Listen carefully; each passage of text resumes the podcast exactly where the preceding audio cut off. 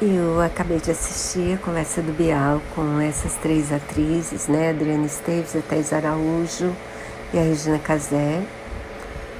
E na verdade o motivo da conversa é porque a novela vai voltar e tal. Eu não assisti nem o começo, nem pretendo assistir. Acho que novela é uma coisa que não faz parte mais da minha rotina.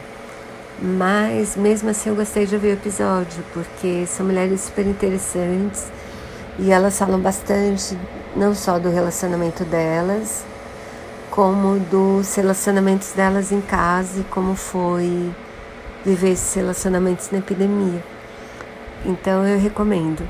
Achei o papo bem gostoso, assim.